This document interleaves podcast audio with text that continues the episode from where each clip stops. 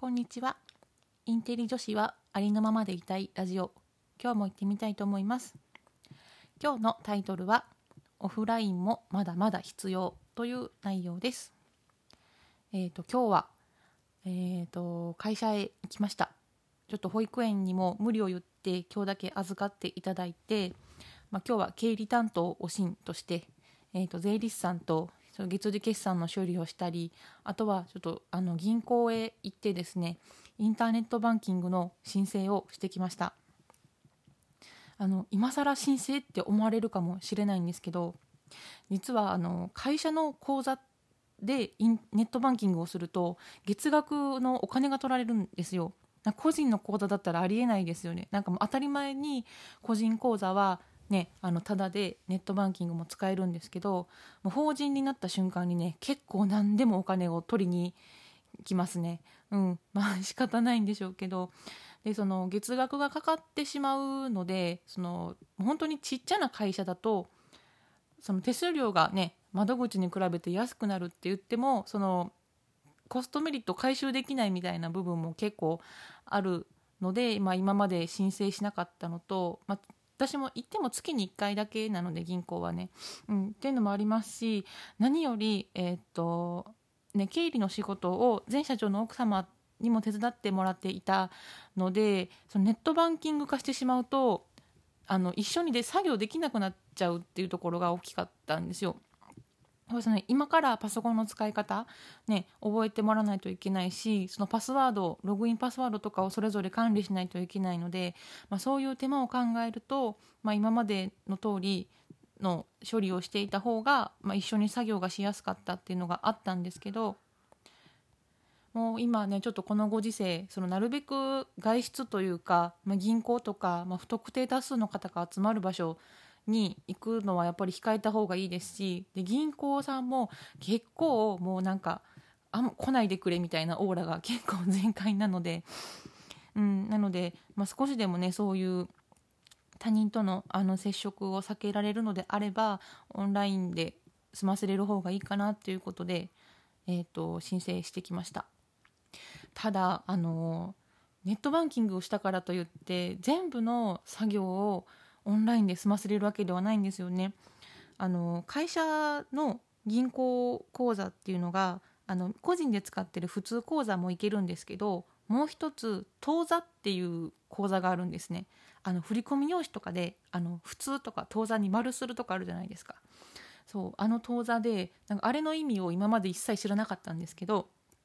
その普通口座との違いはあの小切手を切ったり、えー、と手形を切ったりできるっていうところですね。であとは、えーとまあ、普通口座だとなんだっけ1000万までは、まあ、もし万が一銀行に何かがあっても保証されるんですけど当座については、えーと、利息が一切つかない分、えーと、1000万以上であっても、まあ、その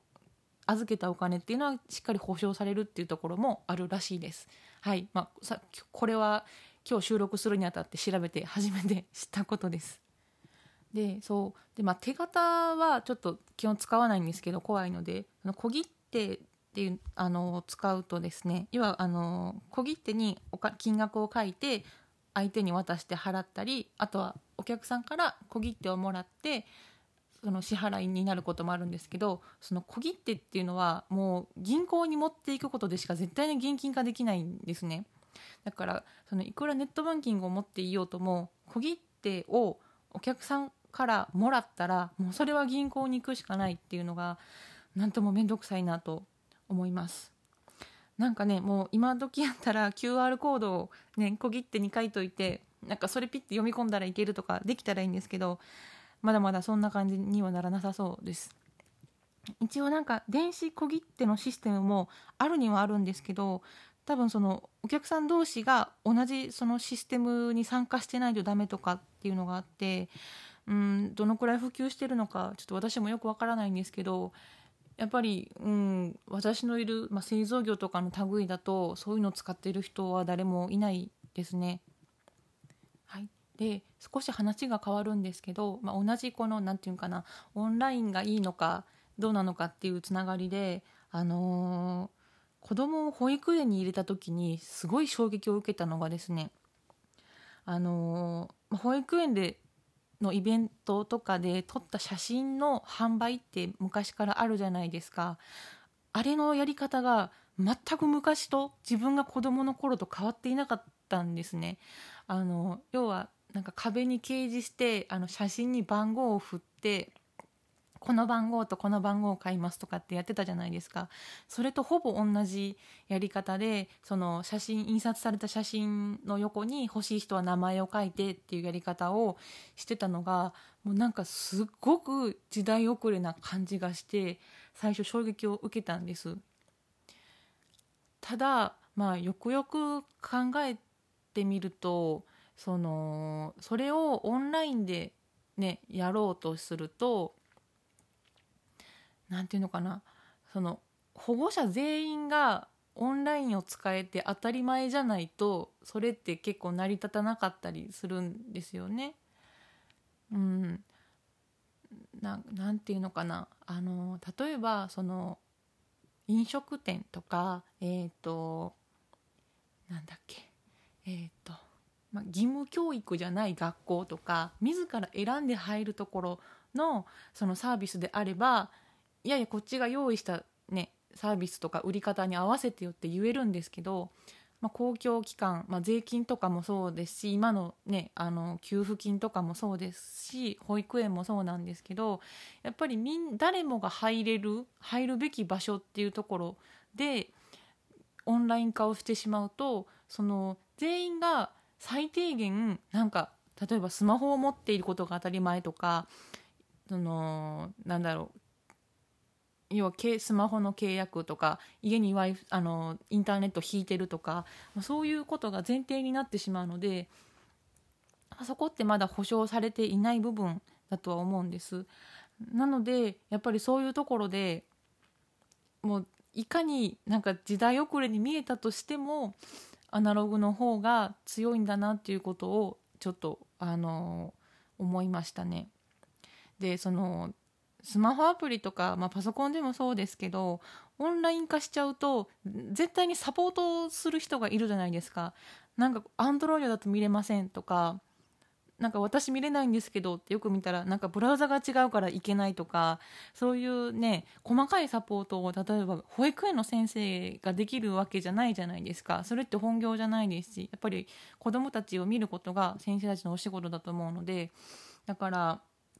その直感的にもうなんかネットでもデータで売ってくれた方がこっちも楽だしえっとね手間かからないよねって思ったんですけど、うん、そんなことないなっていうふうに思いました。そうあなのでなんだろう、まあ、今のねこの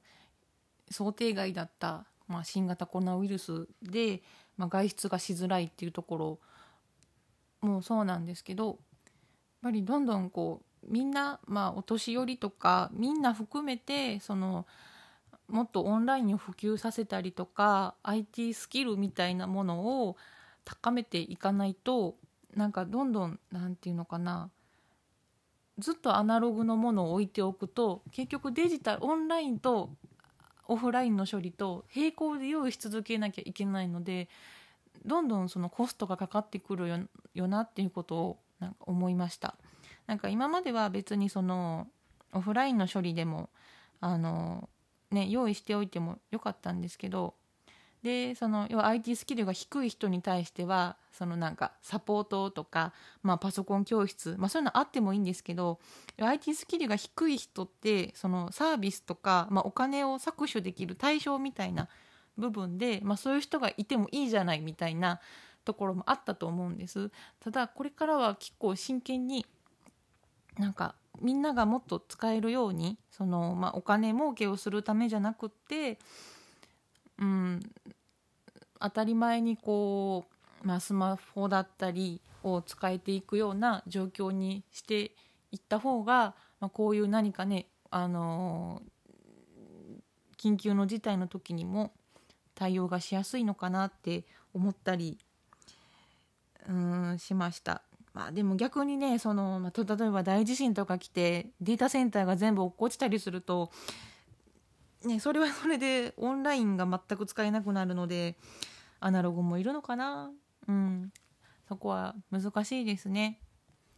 というわけで今回はまあ何でもオンライン化したらいいじゃないって思っていたおしんが、まあ、オフラインの良さというか必要性についてちょっと考えてみたラジオでした。はい。ではでは最後まで聞いてくれてありがとうございました。皆さんバイバイ。